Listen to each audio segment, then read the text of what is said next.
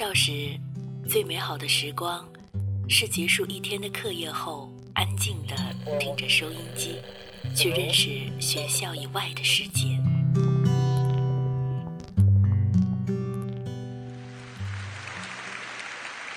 成年后，只身一人在这个世界上闯荡，有孤独，有失望，但从未丢掉心中的美好。我在这里。在深夜里，给你们讲你们的故事，是现在我的生命里最美好的时光。放松心灵，放松心灵，静静聆听。荷西伴你走进温暖静谧的睡前时光。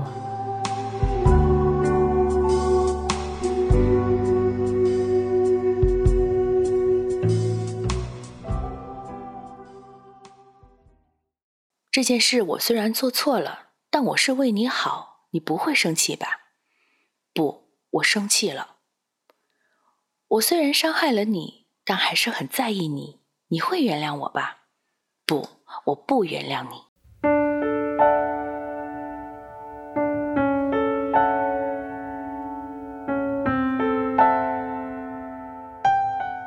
又过了一个礼拜，你有没有想我？我是何西，这里是月光浮语网络电台，感谢你一直的陪伴。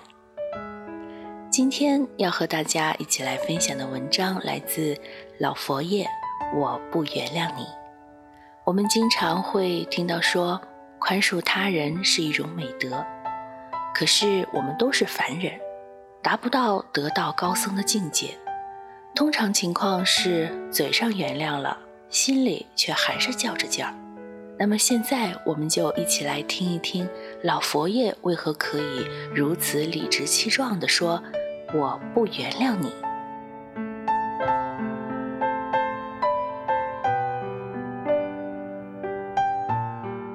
我的一个同学，在被闺蜜劈腿后，依然和闺蜜保持朋友关系。她解释说：“反正对男方也不是那么爱，况且闺蜜也表示了愧疚。”说是在我们闹分手的时候才慢慢好上的。我问你信吗？他有些慌乱。应该是的，这么多年的朋友了。我说，现在还能和以前一样无话不谈吗？他摇了摇头，说，总归感觉奇怪了点儿。我咄咄逼人的问，那就是了。既然已经不能再回到过去。为什么要选择原谅？他突然愣了。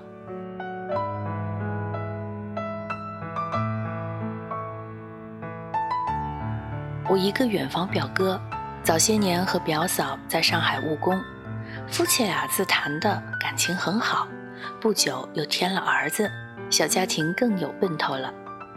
像无数农村家庭一样，他们把孩子放在老家，自己出来挣钱了。那时他们都在工厂上班，一般居住的地方离工厂也不会远。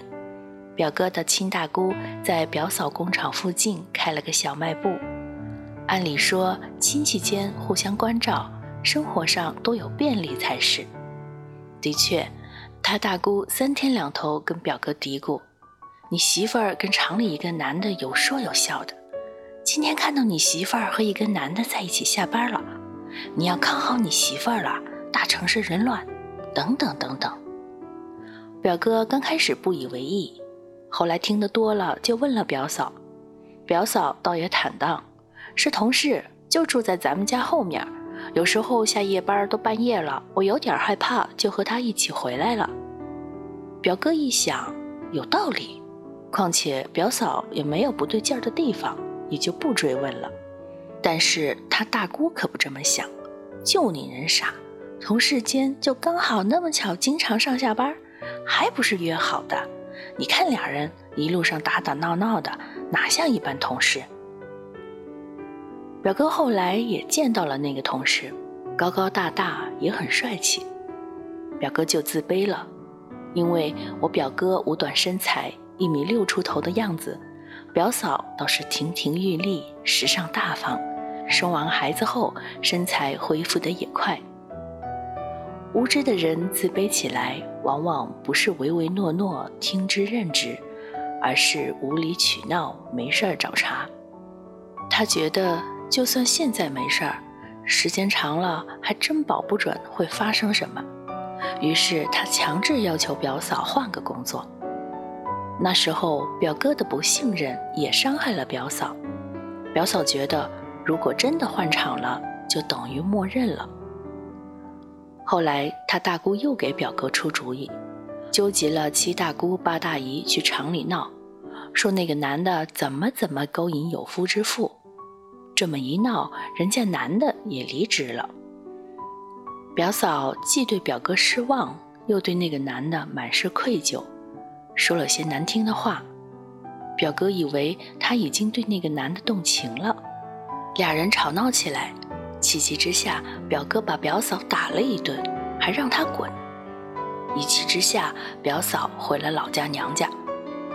过了差不多一周，表嫂想孩子了，想看在孩子的面上，这件事就算过去了，于是打电话给婆婆，想和孩子通通电话。谁知，表哥的大姑更是先人一步给表嫂的婆婆洗了脑，故事更加动人，版本都升级了。所以接到这种媳妇儿的电话，当婆婆的自然没有好话。这下表嫂彻底死心了。这几年来，表哥都一直一个人，本来就其貌不扬，还带着个孩子，家境也一般。根本讨不到媳妇儿。逢年过节的时候，大家碰到面儿，表哥依然对他大姑客客气气的。我这人对人的心理变化特别感兴趣，所以总是会不合时宜的问：“后悔了没？”“怎么不后悔？可后悔有什么用？他都结婚了。”我又追问：“你都不恨你大姑吗？”“恨他干嘛？都是亲大姑。”他也是为了我好，怪我自己，当时不知道被什么鬼上身了。表哥说的时候，悔恨中带着落寞。你怎么能做到这么轻易原谅摧毁你生活的人？我问，无意挑拨离间，纯粹好奇。表哥不再说话，出门和大伙打牌去了。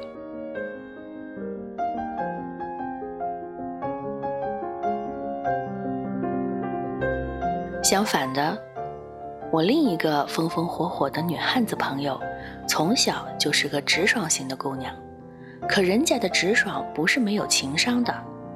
刚面试进一家大公司的时候，新人进去总免不了干些杂活，受些欺负。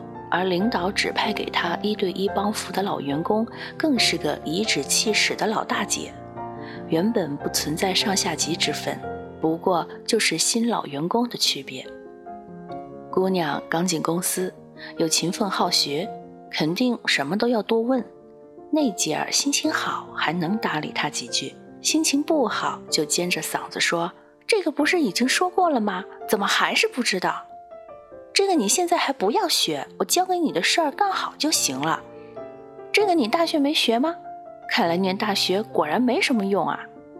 俨然在教训自己的孩子一般。第二周。姑娘在请教那姐儿问题，姐儿又发飙了。姑娘盯着他的眼睛说：“如果你这几天心情不好，我可以包容你，毕竟谁都有心情不好的时候。但是如果你一直都是这个态度，我接受不了。大家都是同事，我麻烦你的也基本都是工作，并不是我个人生活，所以我不觉得我有承担你坏脾气的义务。如果你不愿意教我，那我们现在就去跟领导请示，我可以换一个员工带。姑娘说，当时办公室很静，那姐儿脸也是红一阵白一阵的。但好在过了几秒，那姐儿大概自己也想明白了利害关系，就尴尬的笑着说：“你看，你看，我呀就是这个脾气，刀子嘴豆腐心，还不是你们新人上手慢，我替你们着急嘛。现在呢，我很好奇。”听着也挺痛快。现在，所有办公室的人都对我很客气，而且好像现在大家带新人都更有耐心了。姑娘胜利的一笑。我有点担心，你就不怕老员工背后给你穿小鞋？毕竟办公室政治也是一盘棋。姑娘说：“首先，如果公司是这样的氛围，领导是这样的领导，那这个工作不是我想要的。其次，我不觉得表达自己的立场是冒犯别人。”也不觉得不敢表达自己立场的人以后会有什么大出息。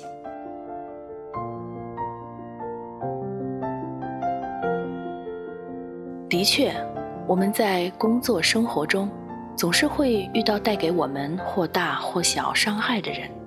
托尔斯泰说：“轻易的原谅自己，不是宽容，是懦弱。”我想把这句话改成：“轻易的原谅别人，不是宽容。”是懦弱，不是吗？那些所谓原谅别人、升华自己、放下即得到的大道理，你们就真的打心眼里做到了？像这些伤害从来没有发生过。你们有没有想过，我们对别人做出伤害我们的事，会不会是因为无力反抗才会选择原谅？会不会是因为我们觉得不原谅可能会损失更多？这其实就是一种心理安慰，反映的真实心理可能是：你伤害了我，我生气，可我没有办法报复你，我选择原谅你，不是我无能，是我宽容。可事实呢？我们都是凡夫俗子，不是得道高僧。这些伤害只是被我们的懦弱暂时尘封了，时间久了，或许一部分的确随风而逝。但真正的伤害影响力还在。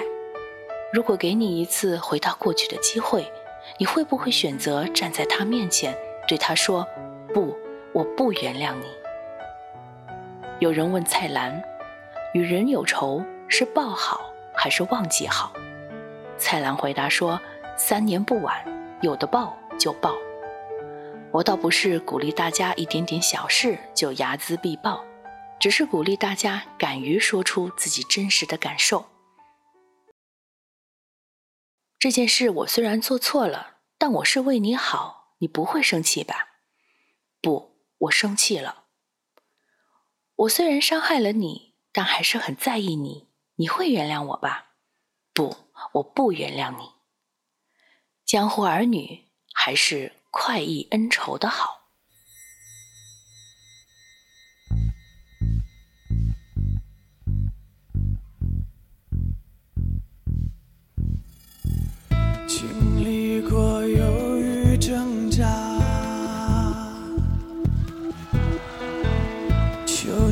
也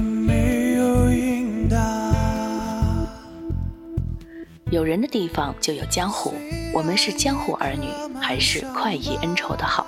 所以呢，我还是觉得，不管在什么环境，遇到什么样的人，简单做自己最好。